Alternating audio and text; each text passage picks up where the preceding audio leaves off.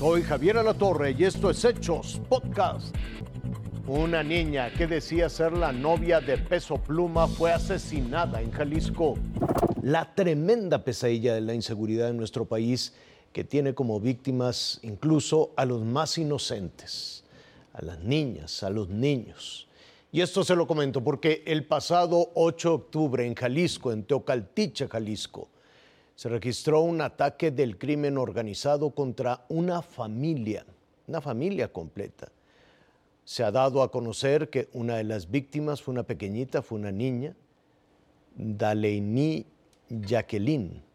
Esta niña de solo tres años de edad em, alcanzó popularidad en las redes sociales em, por unas, eh, pues, unas imágenes, un video en el que aseguraba que ella era la novia de Peso Pluma, muy simpática, muy linda, y por eso este crimen ha horrorizado. pensar que tú ya no vas a estar, pasará,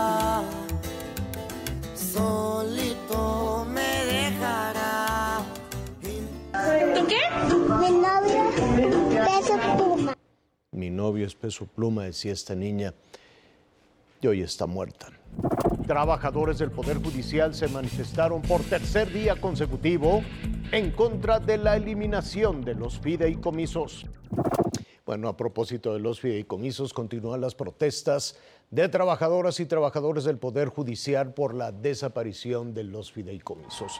Hoy se llevó a cabo el primer día de paro nacional. Eh, los eh, trabajadores han puesto énfasis en que los asuntos urgentes se tratarán a pesar del paro. Se dio la libertad a cada empleado de unirse. Se prevé que el paro se prolongue por lo menos hasta el próximo martes. El domingo habrá una marcha. Los trabajadores cumplieron ya con su tercer día de manifestaciones.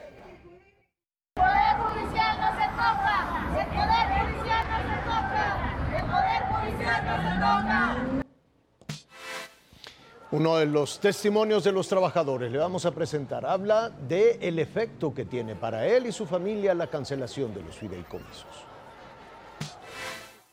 El motivo de nuestra manifestación es para solicitarle al, a la Cámara de Diputados, a la Cámara de Senadores, que revisen bien la propuesta que se está enviando, que chequen bien qué es lo que se está peleando porque están violentando nuestros derechos. Hay compañeros que tienen problemas de, de salud y que con esos fideicomisos se apoyan.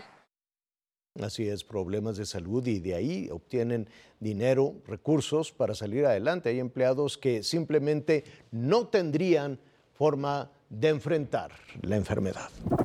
El Congreso de la Ciudad de México aprobó un dictamen que prohíbe la venta de animales vivos en las calles y mercados.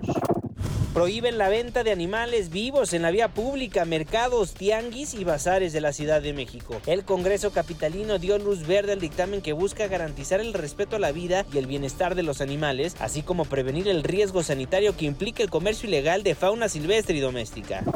Hasta aquí las noticias, lo invitamos a seguir pendiente de los hechos.